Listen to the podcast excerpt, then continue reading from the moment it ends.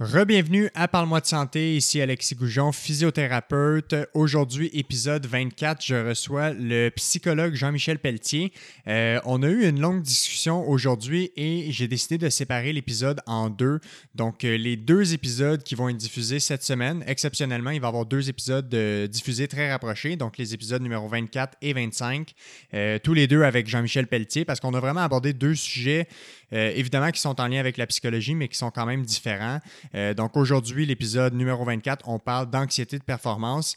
Euh, Jean-Michel Pelletier est un psychologue qui travaille beaucoup avec les sportifs, donc euh, travaille avec les athlètes élites de haut niveau, travaille en blocage mental, en euh, anxiété de performance, euh, mais aussi est certifié dans la thérapie qu'on appelle le MDR. et vous allez en entendre parler, vous allez en apprendre davantage dans l'épisode. Donc, on a parlé vraiment de tout ce qui est en lien avec l'anxiété de performance, que ce soit, on a fait beaucoup de parallèles avec l'école, donc l'anxiété de performance chez les jeunes dans les études, mais beaucoup dans le sport aussi, puis même dans le travail, des concepts en général qui s'appliquent vraiment à l'anxiété en général dans la vie. Donc, je pense qu'un peu tout le monde peut se reconnaître et tirer des informations intéressantes de cet épisode-ci. Euh, et euh, voilà, donc euh, comme d'habitude, je vous invite à vous abonner aux différentes plateformes. Donc euh, sur Spotify, abonnez-vous, vous pouvez laisser des reviews également sur les applications de type Apple Podcasts ou Balado sur Google. Et on est sur Instagram, Facebook et YouTube. Pour ceux qui veulent une version vidéo, on est sur YouTube. Donc voilà, épisode numéro 24. Je vous laisse apprécier cette conversation avec le psychologue Jean-Michel Pelletier.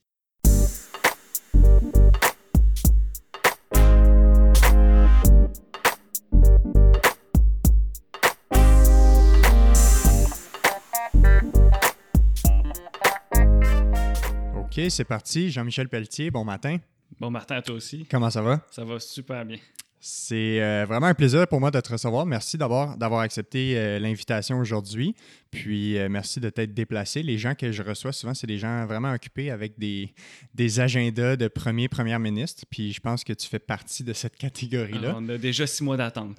Fait que je me sens vraiment privilégié de pouvoir discuter avec toi ce matin de sujets qui te passionnent, mais qui me passionnent aussi, qui vont assurément rejoindre euh, une grande partie des auditeurs. Euh, on parle aujourd'hui, on fait une première dans le podcast. On va faire un épisode en deux parties. Fait que la première partie qui va être diffusée actuellement, puis euh, la deuxième partie qui va être un autre épisode dans deux semaines, qui va simplement être la suite de notre conversation. Euh, parce que je pense que c'est deux sujets qui sont assurément intimement reliés, mais que je vous laisse séparer pour être capable de référer les gens à un épisode plus précis et d'avoir accès à l'information euh, au complet. fait que D'abord, toi, tu es psychologue sportif, euh, qui est, que tu as fait ton doctorat à l'Université de Trois-Rivières, si je ne me trompe pas. Exactement. Et euh, tu travailles quand même dans plusieurs choses. Ben, entre autres, tu donnes des conférences, euh, tu fais de la formation, tu donnes des cours, tu travailles comme psychologue, évidemment. Mais ton travail ne s'arrête pas juste au niveau sportif. Tu travailles aussi en contexte de travail, fait qu'en en psychologie au travail, psychologie organisationnelle, si je ne me trompe pas, qu'on appelle ça. Ben, c'est sûr que je travaille dans le du travail, mais en fait, euh, je, cible beaucoup l'anxiété de performance. je reste dans la même euh, continuité. Dans la même branche que ce que tu fais en sportif. Exactement. Fait que, première partie aujourd'hui, on parle d'anxiété de performance, de blocage mental, de tout ce qui est attrait autour de ça. Puis en deuxième partie, on va parler vraiment plus spécifiquement de motivation en lien avec euh, la réadaptation, les blessures. Fait que, on cible un peu la motivation des gens qui sont blessés dans leur cheminement, si on veut, vers le la récupération de leurs conditions optimales. Euh, je trouvais que euh, en fait, sur ton LinkedIn, tu as, une description de qu'est-ce que tu fais comme travail que je trouvais qui résumait exactement, exactement ce qu'on va traiter aujourd'hui. Euh, tu disais, je traite l'anxiété de performance par la libération des blocages mentaux. Je facilite l'art de performer sous pression. J'active la motivation par l'innovation et le design.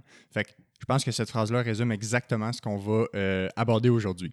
Ben oui, ben, le deuxième volet, on va beaucoup te parler de design pour la motivation. Design, c'est l'environnement, comment mettre un cadre. Puis l'anxiété de performance, ben c'est beaucoup lié à ton passé. Même si l'anxiété de performance vise le, présent et le futur, les blocages viennent du passé. c'est ça que je vais un peu expliquer. Fait que, premièrement, ben en fait, c'est parce qu'il y a deux. au, mois de, au mois de mars, j'ai reçu, je ne sais pas si tu connais Véronique Richard? Qui Ben oui, travaille en ben oui. préparation mentale. Fait que je l'ai reçu, puis l'épisode n'est pas encore diffusé. Euh, mais je trouve ça cool parce qu'aujourd'hui, toi, tu es, psychologue et tu as aussi un genre de. Ben, tu un travail en préparation mentale, évidemment. Puis elle fait aussi un travail en préparation mentale, mais elle a un cheminement qui vient pas du doctorat en psychologie. Fait que je trouve Clinique, ça cool, exactement. Fait que je trouve ça cool d'avoir euh, aujourd'hui l'autre volet de la médaille, mais avec des enjeux vraiment communs puis des sujets qui vous passionnent euh, tous les deux. Mais Véronique travaille beaucoup avec la créativité. Cas, exactement. C'est vraiment intéressant. Là. Fait que si on se lance dans le vif du sujet, euh, anxiété de performance, blocage mental, juste pour commencer à essayer de démêler tout ça, qu'est-ce que c'est l'anxiété de performance? Euh, à quoi ça ressemble? Puis, tu sais, jusque, ça, ça englobe jusqu'à quoi? Là? Ben, c'est une grosse question parce que même au niveau clinique, euh, il n'y a pas de diagnostic. On peut pas dire euh, tu souffres d'anxiété de performance. C'est plus comme euh, une constatation que l'anxiété se produit en contexte de performance. Fait que examen, Ouais. Camp de sélection Ouais. chez les sportifs, euh, entrevue d'accueil ou entrevue euh, pour un, une job ou tout ce qui demande une certaine performance. Beaucoup de gens, justement, le niveau de stress va impacter beaucoup, beaucoup euh, leur performance. Fait que c'est exactement ça que je traite.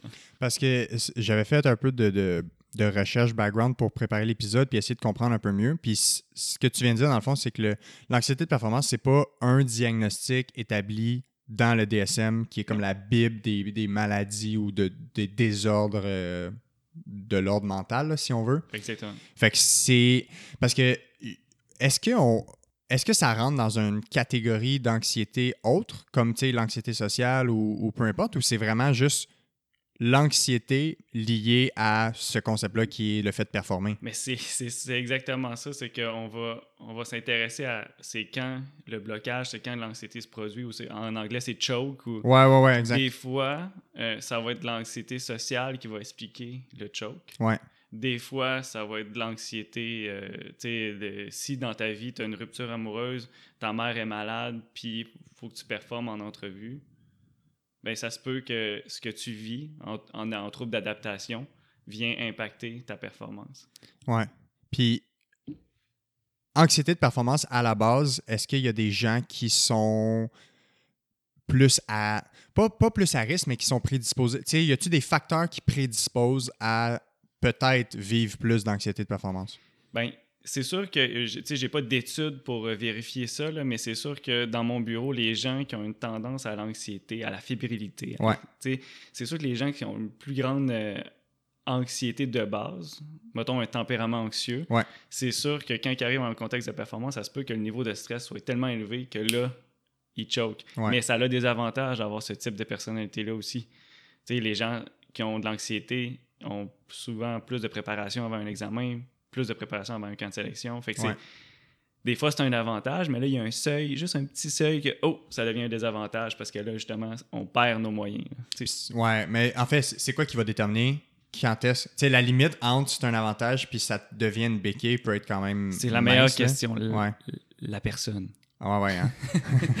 c'est ça qui va déterminer, dans le fond? Ben, c'est que c'est tellement euh, personnalisé à chaque personne Ouais. que c'est la personne qui va nous dire ah, à ce moment-là, dans ce contexte-là, tu sais, mettons, on prend un exemple d'un joueur de hockey, Ouais. quand ma mère est dans les estrades, mon père aussi, le, le recruteur est dans les estrades, je suis de, en échappé, là, il y a de gros risques que je choke.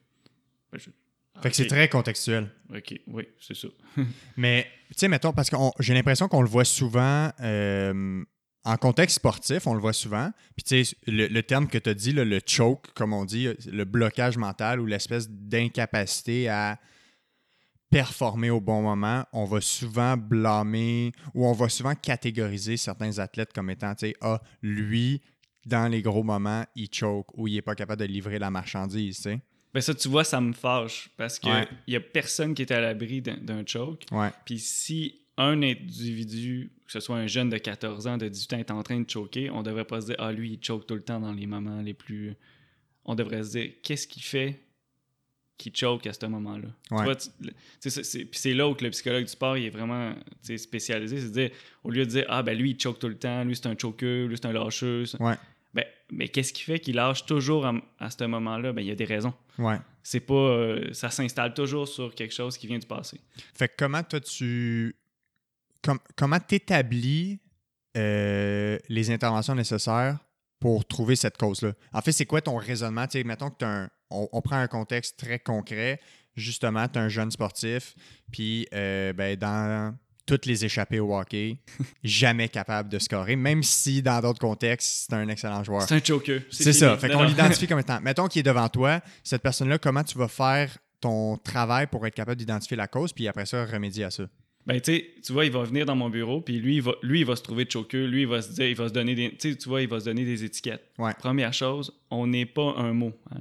Choker, c'est la première, tu sais, ça veut rien dire. Ça veut dire que tu, tu, perds tes moyens dans une certaine situation. Mais tu n'es pas une personne choqueuse. Il s'identifie à ça. Oui, puis ça va jouer dans la, la cognitive comportementale. La croyance selon laquelle je suis un choker, tu as plus de chances de, de choquer ou de figer dans les moments. Fait déjà là, on va identifier la croyance. Puis le jeune, il arrive vraiment dans mon bureau, il dit ben moi je choke tout le temps, je suis un choker.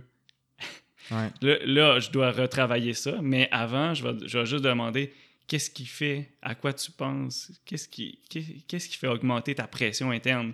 Dans ton corps, ça se situe où ta pression? Dans ta tête, dans ton, dans ton chest? souvent, ça physiquement. Va. souvent, ouais, c'est rare que la personne va me dire Hey, je choke parce que mon énergie est dans mes jambes. Souvent, l'énergie, le stress va être dans la tête, vers le haut. Ouais. Oui, mais ça a l'air niaiseux, mais c'est déjà une bonne piste d'intervention. Ça veut dire que la pression est, vers le haut. Fait que c'est des choses comme ça que je vais essayer d'identifier. Puis qu'est-ce qui fait que tu choques là? Moi, j'ai un concept que j'aime beaucoup. Euh, ça s'appelle le coût de l'échec. Mais combien coûte, sur le plan psychologique, ton erreur, ton hmm. échec? Ouais. Fait que dans, dans les cas de choke, souvent, le coût de l'échec est élevé je vais perdre ma réputation, mon estime de moi, je vais perdre une valeur, je vais perdre, mais mon père va rire de moi, mon père va être déçu de moi, ma mère va être déçue de moi, mon coach va être déçu de moi. Mais tout ce que tu perds si tu fais une erreur, si tu l'as dans ta tête, donc si la pression est dans la tête, si tu, penses à ces choses-là avant de faire ton échappée au lieu de penser à la POC, ouais, ouais, puis au gardien de but, que si ton attention est vers le coup de l'erreur, le coup de l'échec, il y a plus de probabilité que tu fasses de, de, choke, justement parce que ton attention, au lieu d'être focusée sur la tâche, sur le, moment présent, sur ce que tu as à faire, est concentrée sur vraiment autre chose.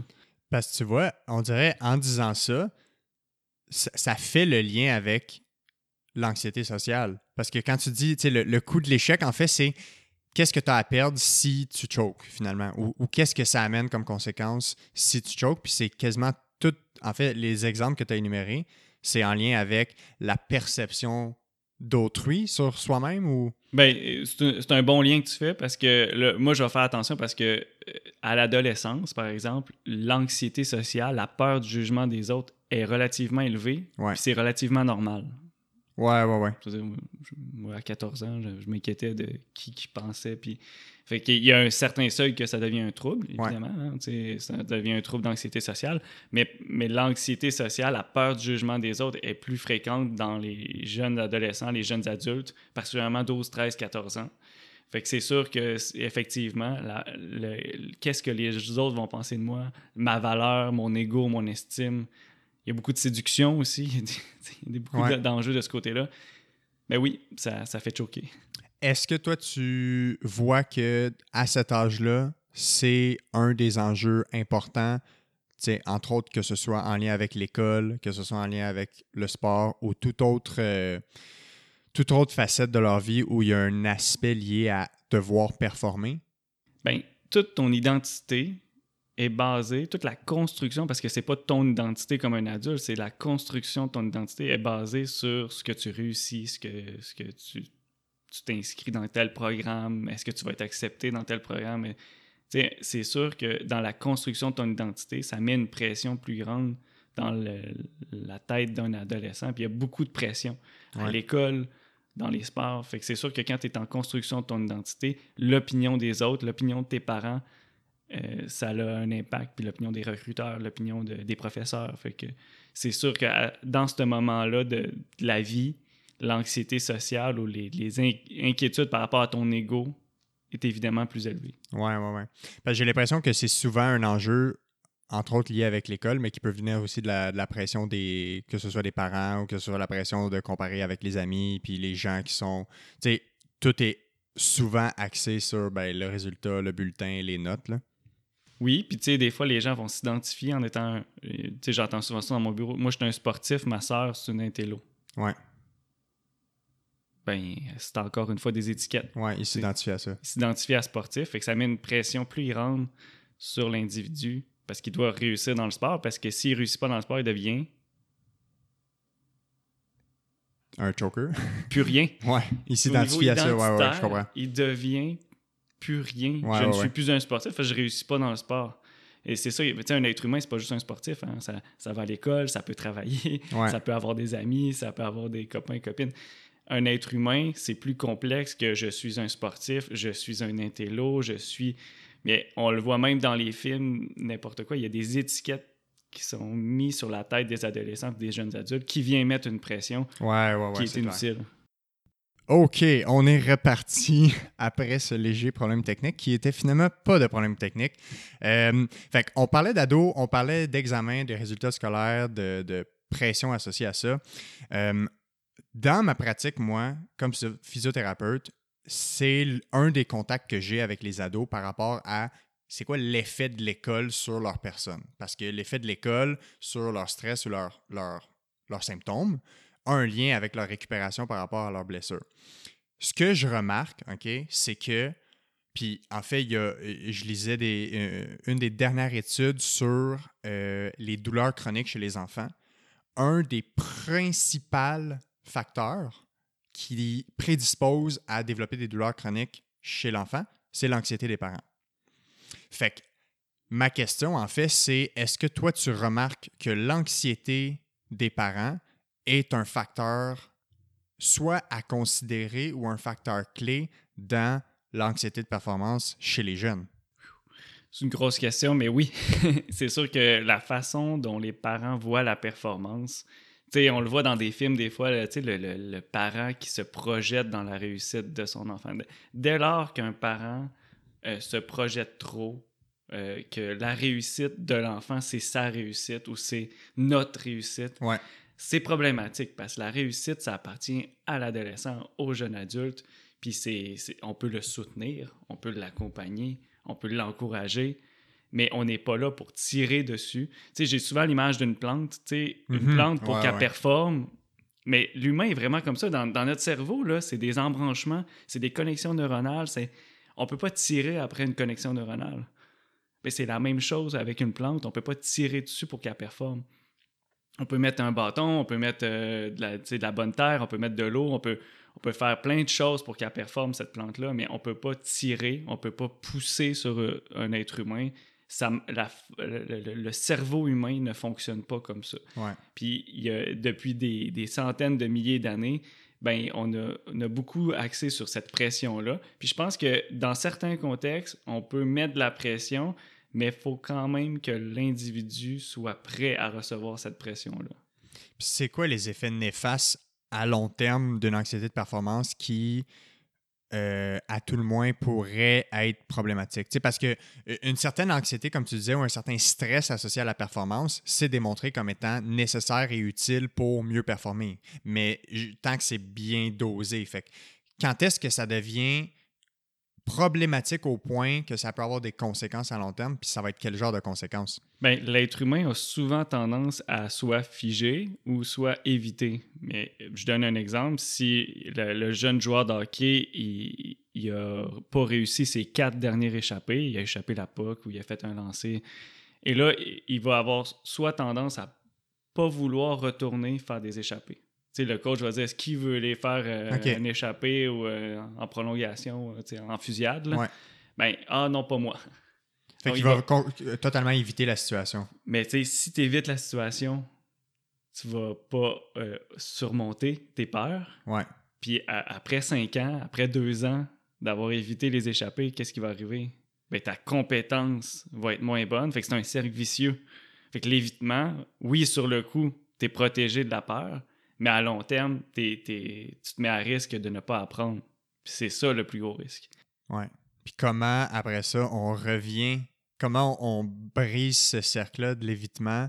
Parce que, veut, veut pas, à un moment donné, il faut se réexposer à cette situation-là progressivement.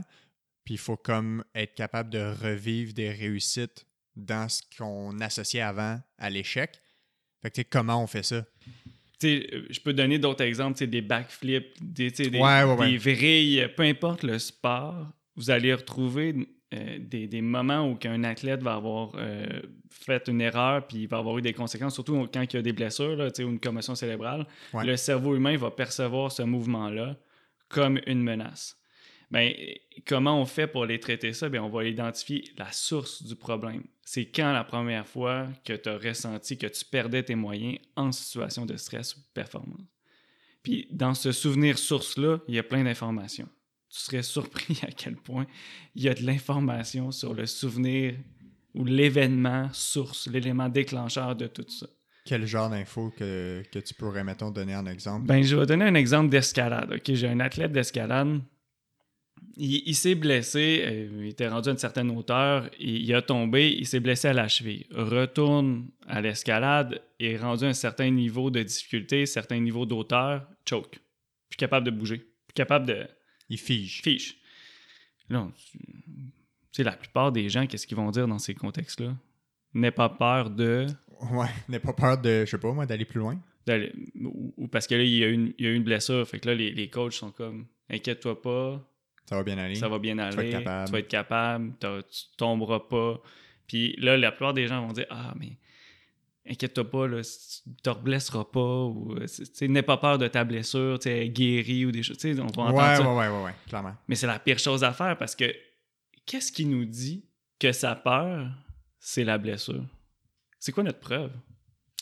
On n'est pas dans sa tête, on peut pas le À savoir. part notre préjugé Ouais. ou nos, nos- nos hypothèses. Puis c'est correct d'avoir des hypothèses. hein. En tant que coach, moi, j'ai- j'aime ça avoir trois hypothèses. Une réaliste, une hypothétique un petit peu plus- moins réaliste, puis une autre absurde. Ouais. Pourquoi? Pour justement à- à travailler, le- avoir deux, trois hypothèses pour euh, pas à- à tout le temps prendre les mêmes hypothèses dans notre cerveau. Dans le cas de l'athlète, est-ce que tu sais c'est quoi sa vraie peur? Non? Non. C'est la peur d'être jugé puis d'avoir l'air vulnérable devant tout le monde.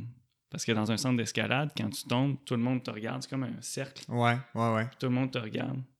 Mais elle, elle avait pas peur de se blesser. Elle avait peur d'avoir l'air vulnérable devant les autres. Ouais. Fait que c'est un autre niveau beaucoup plus deep que simplement la peur de se reblesser. Oui, mais on n'aurait pas pu le deviner. Mhm. C'est deep, mais en même temps très personnel. Ouais. Ça s'inscrit toujours dans un passé. Puis quelle hypothèse qu'on peut avoir sur quelqu'un qui, qui a peur d'avoir l'air vulnérable devant les autres? Qu'est-ce qu'il peut avoir eu dans son passé? Ben, probablement des situations où elle a été vulnérable devant du monde en social ou. Souvent, on va parler d'intimidation Ouais. ou des trucs comme ça ou des, des difficultés familiales. Ouais. Mais tu vois, le lien avec les. Tu sais, tout ça, c'est tous des concepts, comme dans chacun des podcasts que j'enregistre, des concepts qui s'appliquent à ce que je fais comme travail.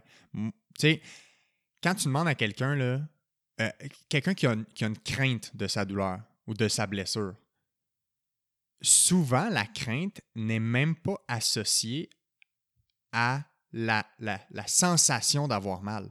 C'est qu'est-ce que ça veut dire pour toi, la sensation d'avoir mal? Puis pour donner un exemple concret, dans la dernière année, j'ai un exemple très précis de ça. Euh, Quelqu'un qui avait une douleur à la cheville, euh, séquelle d'une entorse, là, une entorse vraiment banale, tu te vires le pied, euh, puis deux, trois mois après, encore de la douleur, encore de la difficulté à marcher.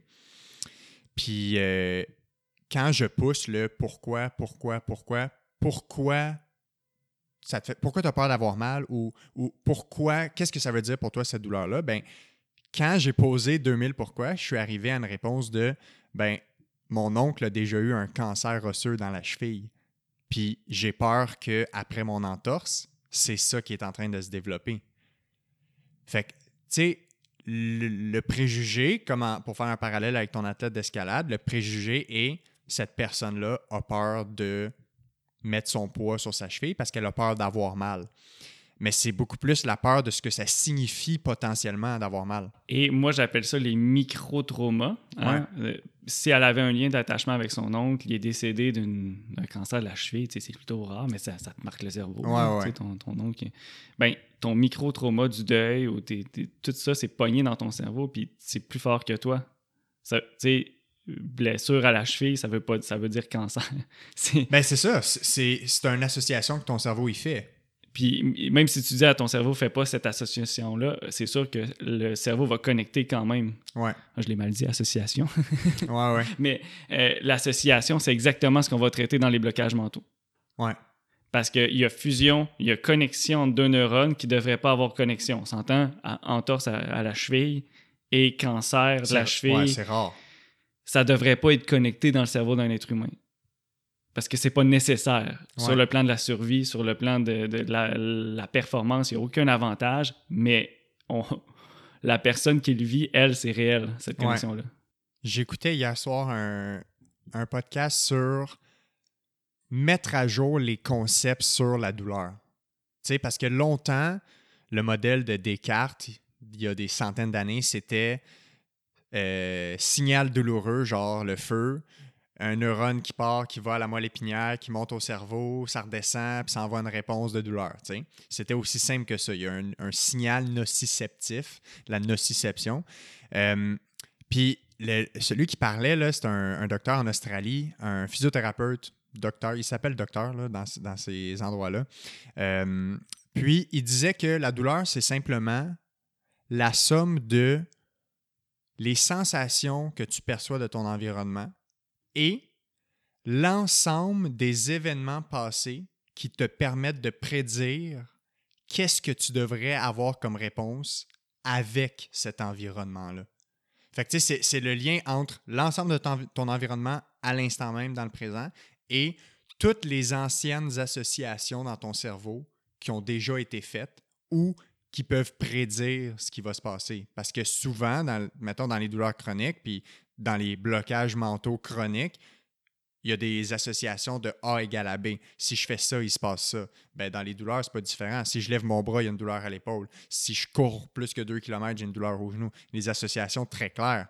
Fait que toi, tu vises à briser ces associations-là dans les blocages mentaux. C'est exactement ça. Puis on va voir même une généralisation ça, ça, va se déplacer dans des endroits insoupçonnés, cette généralisation-là. Ces, ces connexions-là, ces associations-là vont... Tu sais, euh, je donne un exemple, la perte de contrôle. Ben, la perte de contrôle, j'ai perdu le contrôle quand j'ai fait mon saut. Puis il y a des gens, des athlètes, que quand ils sont en réhabilitation, juste rater une, marche dans un escalier, c'est un symbole de perte de contrôle. Panique. Hmm. On est rendu dans l'escalier. Ouais. Mais ce qui a déclenché, c'est la perte de contrôle. C'est la sensation que tu perds le contrôle de ton corps. Tu as raté une marche, tu as eu l'impression de, perdre le contrôle. Élément déclencheur, stress. Fait que comment tu fais concrètement pour briser ces associations-là? Comment on règle ça? Ben, c'est ça. C'est le, le, plus gros travail, c'est d'aller voir que l'élément déclencheur quand c'est le souvenir source, puis d'aller dans le passé faire des, de l'exploration. Qu'est-ce qui pourrait expliquer? Puis, un peu comme tu as fait pourquoi, pourquoi, pourquoi, mais euh, ça peut être aussi euh, parle-moi donc de ta relation avec la douleur.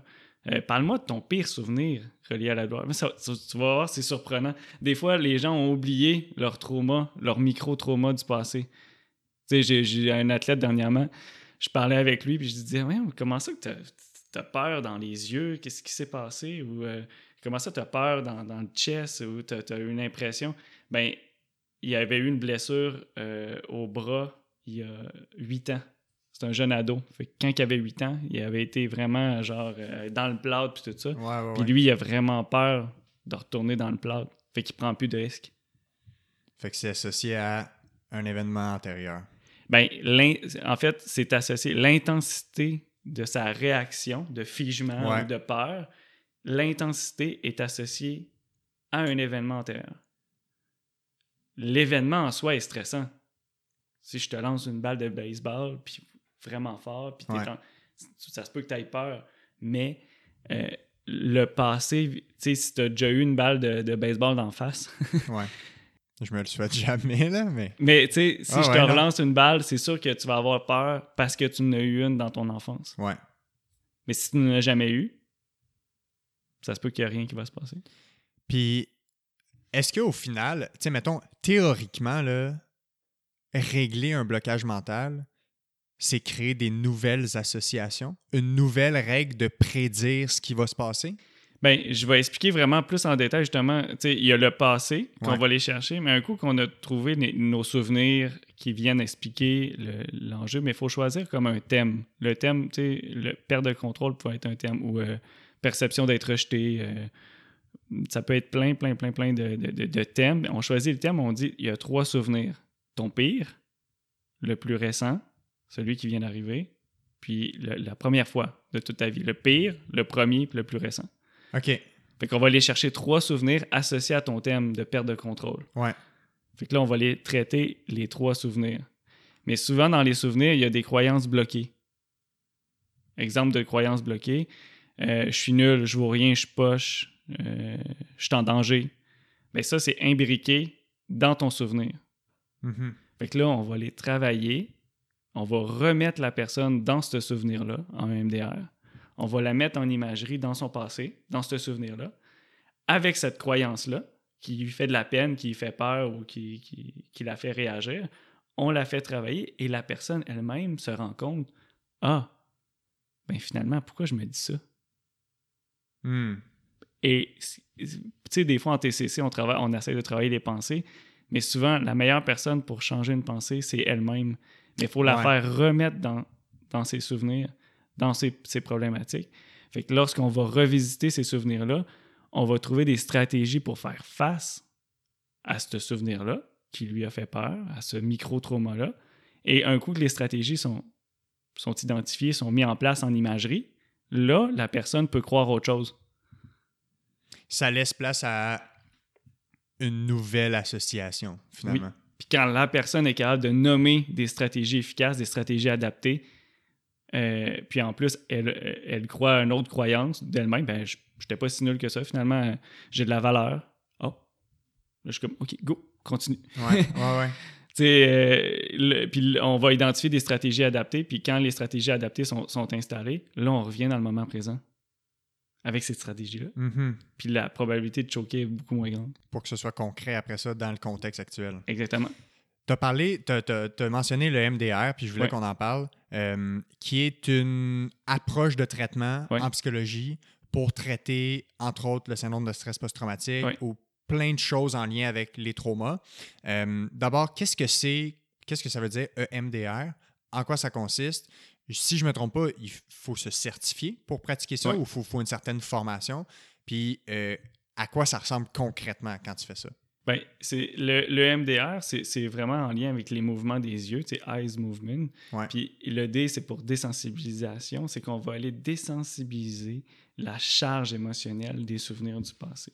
Puis on va essayer de réhabiliter ce, ce- ce souvenir-là pour le rendre plus accessible, justement, plus, euh, pas nécessairement plus accessible, mais le, le rendre plus, euh, plus en mémoire à long terme OK. faut, faut le rendre plus loin, plus distant en mémoire à long terme et il ne faut pas qu'il reste prisonnier de l'amygdale puis de l'hippocampe. Qui sont? L'hippocampe, c'est relié à la mémoire émotionnelle et l'amygdale, c'est la, la partie, c'est comme le système d'alarme du Ouais. cerveau, c'est le danger, c'est elle qui envoie des messages de peur. Fait que si c'est c'est la partie lim- limbique ou, ou la partie qui est automatique du cerveau, euh, ou lorsqu'on a une menace, lorsque vous allez dans la forêt, puis il y a un ours devant vous, ben c'est sûr et certain que l'amygdale va se déclencher. Puis l'hippocampe va dire Oh, ça s'est passé dans la forêt, ça s'est passé à tel endroit, puis il va tout enregistrer. Oh, il y Mhm. avait telle odeur. Ouais. Oh, oh, ouais, oh. ouais. Surtout l'odeur. L'odeur, vous seriez surpris à quel point on peut les traiter avec l'odeur. Ah ouais. Ben oui, l'odeur et l'hippocampe, c'est. C'est, très fort. là. Puis, tu sais, dans le fond, chez l'espèce humaine, l'odeur, pourquoi c'est aussi fort? Parce que quand on mange, s'il y avait de la moisissure ou quoi que ce soit, il fallait rapidement aller euh, euh, s'en rappeler que cette nourriture-là, c'était pas bon pour nous. Ouais, ouais, ouais. Fait que l'odeur est très important, mais l'odeur, les sensations. euh, puis souvent, quand un mémoire, souvenir est bloqué dans le cerveau, euh, on va, justement, c'est plus sensoriel. C'est comme, c'est une sensation, c'est une sensation du corps, une odeur. Puis quand on l'envoie en mémoire à long, ter- long terme, c'est plus comme une sorte d'histoire ou quelque chose qui s'est Ouais. passé plus distant. Fait que moi, je, je travaille à ce que les souvenirs traumatiques soient plus en distance, plus éloignés.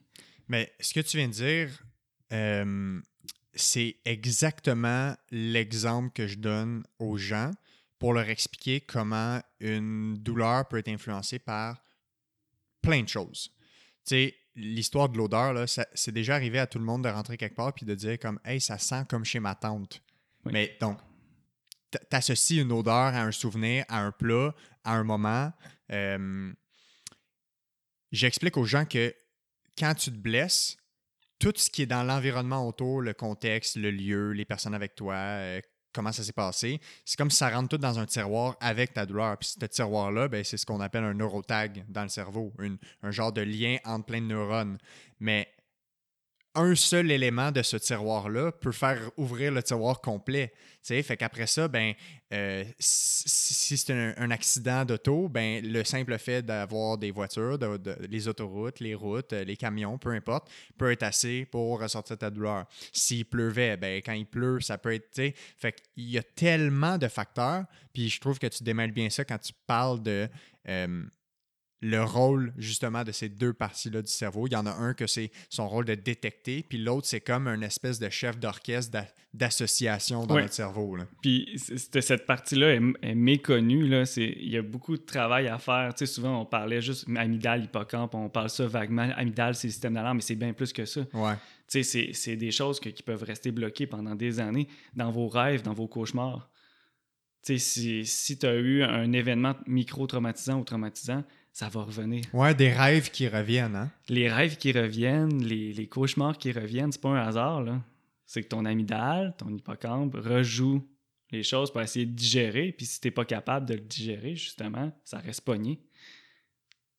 Il faut, réguler ces, ces trucs-là, puis il y a des façons en MDR d'aller réguler ces ces, choses-là. Je donne un exemple souvent à mes clients. Moi, j'ai à peu près rêvé au moins dans le cauchemar, je pense, des milliers, milliers de fois que j'arrivais en retard dans mon examen hmm. ou que je remettais pas. Parce que, tu sais, quand tu es à l'école, tu avoir une mauvaise note, c'est comme gros. La fin du monde. La fin du monde. Fait que j'ai dû rêver ça des milliers de fois. Mais tu vois, je rêve plus là en ce moment. Pourquoi? Parce que je suis un professionnel, puis j'ai plus... Non, plus d'examen. J'ai régulé, puis j'ai trouvé d'autres stratégies. J'ai plus d'examen aussi, ça doit aider. ben, clairement. Puis quand tu fais euh, de la thérapie par un MDR, à quoi ça ressemble pendant que tu le fais? Tu sais, tu as parlé du mouvement des yeux, qui est clairement, semble intimement impliqué dans la thérapie, mais il se passe quoi concrètement? Mettons que je suis un, un, oiseau dans cette salle-là, qu'est-ce que je vais voir devant moi? Ben, en, fait, euh, en MDR, euh, ce qu'on va faire, c'est que tout le travail d'identifier les, croyances négatives est vraiment important. Je suis nul, je vaux rien, je suis en danger. Au départ, si on fait pas ça, c'est un peu une base comme ça ressemble à la TCC, la cognitive comportementale. Il faut vraiment aller structurer qu'est-ce qui se passe, à quoi c'est associé, à quelle émotion c'est associé. Ouais. Fait qu'on fait un travail de préparation, puis après ça, la personne est devant moi, puis ce qu'on fait, c'est qu'on la met dans des souvenirs. On dit là, euh, Alexis, ce que j'aimerais, c'est que tu penses à la première fois que tu es tombé en vélo. Fait que parle-moi de la première fois que tu as tombé en vélo. Faisais-tu soleil? Puis la personne se met en imagerie, réfléchit à ce souvenir-là. Et là, il y a des choses qui viennent. Puis souvent, en MDR, on va ajouter les mouvements des yeux. C'est vraiment des mouvements bilatéraux comme ça. Ouais, gauche-droite. On, peut euh, aussi utiliser des sons. Euh, on peut aussi utiliser des tapotements des genoux. Peu importe la façon, c'est que c'est des stimulations qu'on appelle bilatérales qui vont venir euh, aider à la digestion émotionnelle, euh, à la digestion du souvenir traumatique. Il y a plusieurs hypothèses, mais on n'est pas encore au niveau scientifique sur qu'est-ce qui fait exactement, qu'est-ce qui se passe exactement dans le cerveau quand on fait des mouvements bilatéraux, mais ça semble aider à la digestion émotionnelle. ça semble aider à la désensibilisation c'est quoi en ce moment où est-ce qu'en est la recherche sur l'efficacité de ce type de thérapie-là, le MDR, sur le traitement du syndrome de stress post-traumatique, des blocages mentaux, de, ce type de trauma-là?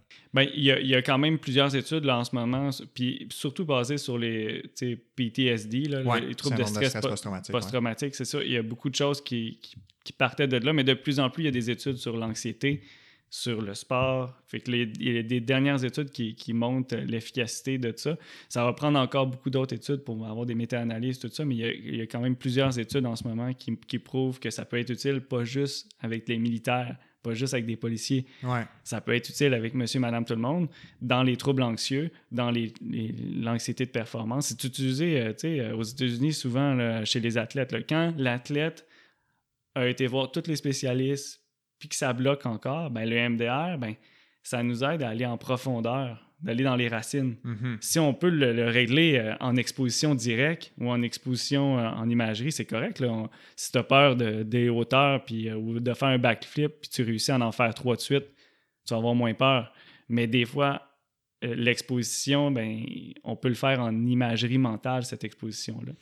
Moi, je vais faire une prédiction, là, puis c'est pas, scientifique, mais c'est basé sur ce que j'observe en clinique, puis les différentes conversations en lien avec, mettons, même dans plusieurs épisodes euh, du podcast, je serais même pas surpris de voir cette efficacité-là en conjoint avec un programme de réadaptation en physio dans les douleurs chroniques.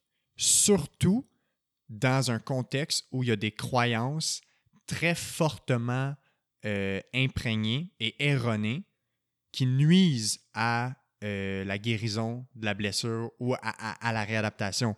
Puis pourquoi je m'en vais là, c'est que le système oculomoteur, euh, autant au niveau sensoriel, mettons l'information qu'il apporte à notre cerveau en physiothérapie, est vraiment clé dans plein de blessures, par exemple les commotions cérébrales, Mm.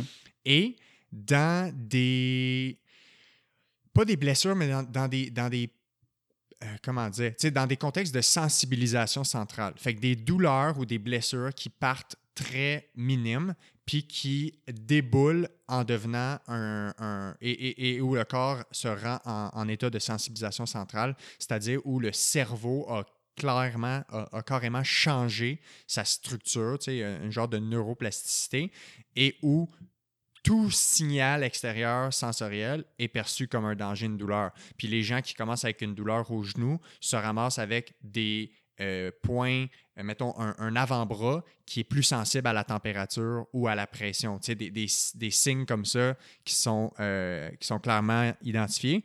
Puis l'autre élément, c'est que le système oculomoteur semble être un des, des systèmes qui crash le plus facilement dans un contexte de sensibilisation centrale, justement comme ça. Puis même, euh, j'ai suivi des formations où on réentraîne le système oculomoteur pour désensibiliser le système nerveux central dans des cas de douleur vraiment complexes comme ça. Ben, c'est des choses à explorer. Puis tu vois, la commotion cérébrale, euh, tu sais, moi, je crois beaucoup à ces nouvelles façons d'intervenir là. Mais il faut faire attention aussi parce que, tu sais, si on traite avec les yeux ou, ce que je fais, dans la commotion cérébrale, par exemple, il y a des moments où c'est plus adapté de le faire. Clairement, clairement. Tu sais, je donne un exemple, la personne a mal à la tête, euh, prend dans le tapis, puis tu essaies de faire du, du traitement de souvenirs. du- des fois, ça fait pas de sens. Non. Puis même jouer avec les yeux, quand le cerveau est pas prêt à ça, ça peut causer. Fait qu'il y y a en- encore beaucoup d'é- d'études à faire avec, en collaboration avec les neuros, euh, les, les- les- les- les neurologues, les, neuropsychologues, euh, puis, puis n'importe quel, les physios, les, Ouais. les gens qui travaillent dans le domaine, justement pour utiliser la bonne stratégie au bon moment. Parce que dans le commotion cérébrale, je pense que le MDR peut être utile, mais ça peut être utile dans un certain moment de- du traitement. Ouais, puis c'est peut-être en fait utile dans. Tu sais, moi, je rattache encore ça dans le contexte psychologique, blocage. Ouais. Mais tu sais, des blocages mentaux dans la réadaptation d'une blessure, ça existe. Il y en a pas mal. Tu sais, Pour avoir travaillé en sais, toi, réhabilitation. travaillé en douleur chronique aussi. Euh, tu sais, actuellement, tu sais, cette année, là, avec l'année de, de fou qu'on a eu, puis les sources de stress euh, multiples et différentes, beaucoup de nouveaux, beaucoup de perte de contrôle, beaucoup Ouais. d'imprévisibilité. euh, Qu'est-ce que tu as vu comme effet de cette pandémie-là sur l'anxiété de performance ou les blocages mentaux, que ce soit en lien avec le travail, le sport, l'école? J'ai vu beaucoup de choses, puis euh, je suis content que tu aies nommé perte de contrôle parce que j'ai eu beaucoup de micro-traumas liés à la perte de contrôle. Ouais. Puis, tu sais, dans la perte de contrôle, c'est que ça prend tellement différentes formes. Tu sais, un moment donné, tu te dis, ouais, je file pas, je suis stressé. je- Puis, il n'y a pas de, pas de facteur de stress. Mais oui, il y a des facteurs de stress parce que tu n'as pas le contrôle de la plupart des choses de ta vie. Mhm. Fait que, tu sais, ne pas avoir le contrôle de sa vie ou de, ses, de son sport, de, c'est un facteur de stress. Mais ça, c'est pas, c'est pas euh, conscient. tu peux avoir aucun stress, là, pas de maladie, pas, pas de problème, tu as de l'argent, pas de stress financier, mais le fait de ne pas avoir le contrôle sur ton sport, le, fait de ne pas avoir le contrôle sur ta blessure, ça a l'air niaiseux, mais beaucoup de retard hein, de, de, de, traitement. Ouais, des euh, délais. Des délais. Ben, deux semaines là, dans une blessure, c'est beaucoup. Quand tu es, dans le plâtre, c'est long. Ouais. Moi, j'en ai vu des, dans mes clients qui se sont blessés c'est toute une aventure cette année, se blesser. Là. Ouais, ouais. Surtout quand tu as eu besoin du système de santé par rapport à ta blessure, que ce soit voir un médecin, avoir une chirurgie. Oui, puis tu sais, tous les systèmes de réhabilitation, des fois en équipe, puis qui se faisaient en groupe. Ouais. Puis ça, fait qu'il y a plein, tu sais, les euh, athlètes là, qui, qui, justement, hein, étaient plus en groupe, se réhabilitaient. Euh, tu sais, t'arrives en entraînement, t'es avec tes, tes amis, puis tout ça. Pas ça, là. Non. ça joue là, sur le système. Oui, c'est clair. Fait que beaucoup, beaucoup d'impact.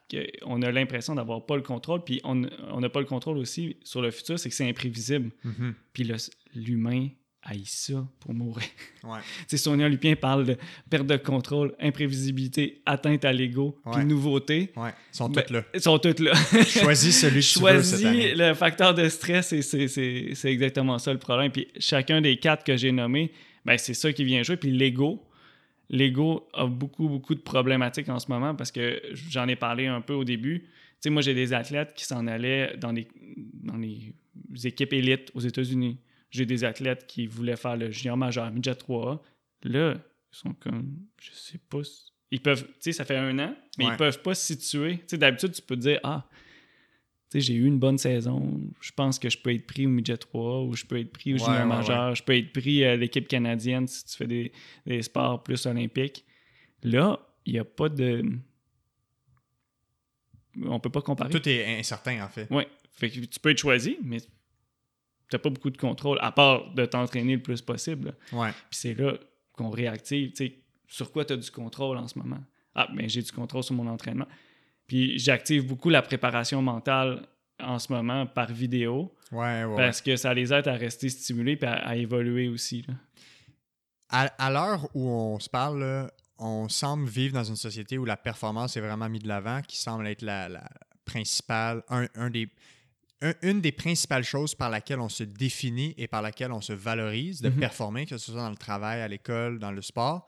Toi qui travailles en anxiété de performance, dans les blocages mentaux, euh, comment tu penses qu'on va faire dans les prochaines années pour freiner cette espèce de vague d'anxiété de performance qui est de plus en plus présente chez les jeunes, en lien avec l'école.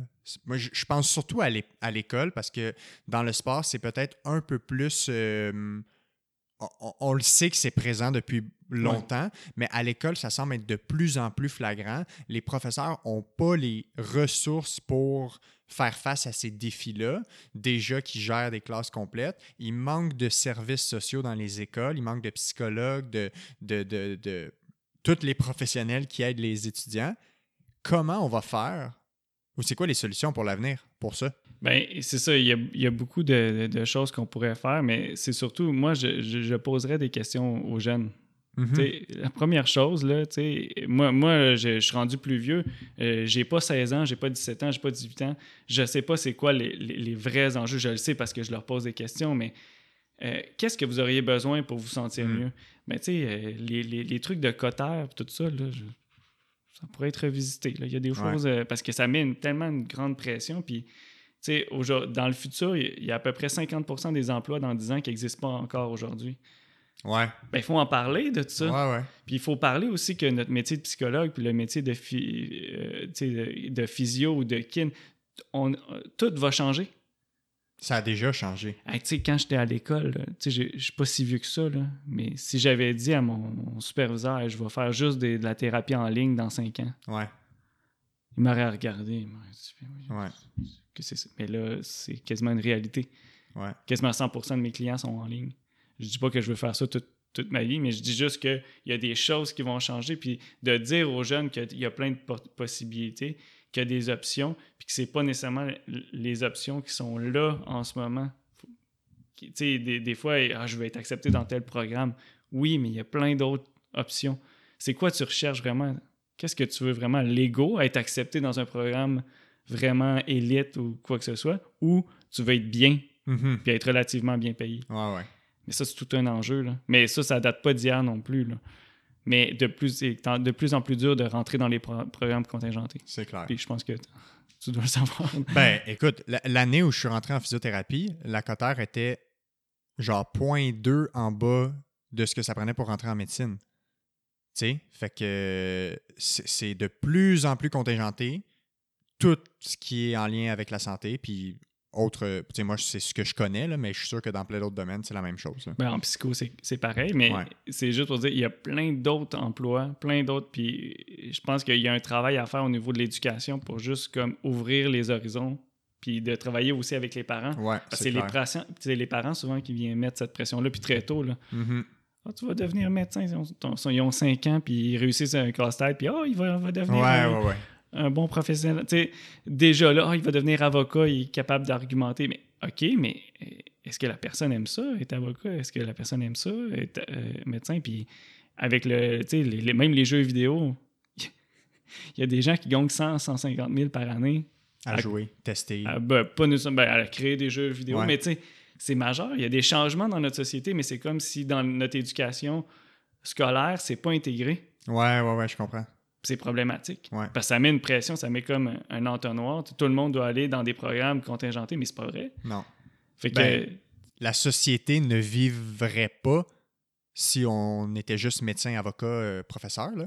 non, c'est- ça prend- Les, les maisons, ça se construit pas tout seul. Les bâtisses, genre la majorité des emplois ne sont pas ça. Ben exactement. Puis ça, c'est un gros, gros travail qu'on devrait faire. Moi, je pense que c'est le plus gros travail qu'on devrait faire. Ouais. Fait que ben, c'est d'ouvrir ces horizons-là. Puis pour les jeunes, pour les aider, ben justement à, à développer d'autres talents. Tu sais, si- Ouais, si, ouais, ouais. tu développes d'autres talents que ton talent scolaire ou sportif, ben c'est sûr que justement, mettons qu'on prend construire une maison, si tu apprends à, à- à construire des choses, ben ça peut te donner de la valorisation, de l'estime de soi, puis tout ça. Puis il y a de plus en plus de métiers qui sont dans la tête, mais c'est pas tout le monde qui est fait pour juste travailler avec son cerveau pendant Ouais. euh, 40 heures semaine. Non, c'est clair. Avant qu'on passe à la partie 2, je voulais savoir pour toi, c'est quoi les deux, trois messages clés que tu veux faire ressortir par rapport à l'anxiété de performance? Ben, la première chose, c'est quand vous vivez de l'anxiété de performance puis vous avez tendance à éviter les, les moments stressants ou les choses comme ça, de, de voir vos pensées, les étiquettes que vous vous donnez. Mhm. Je vaux rien, j'ai- je suis stupide, euh, je suis en danger. De vraiment bien identifier la croyance qui est limitative. Puis souvent, elle vient de loin. Je réussirai jamais. Toutes ces espèces de croyances.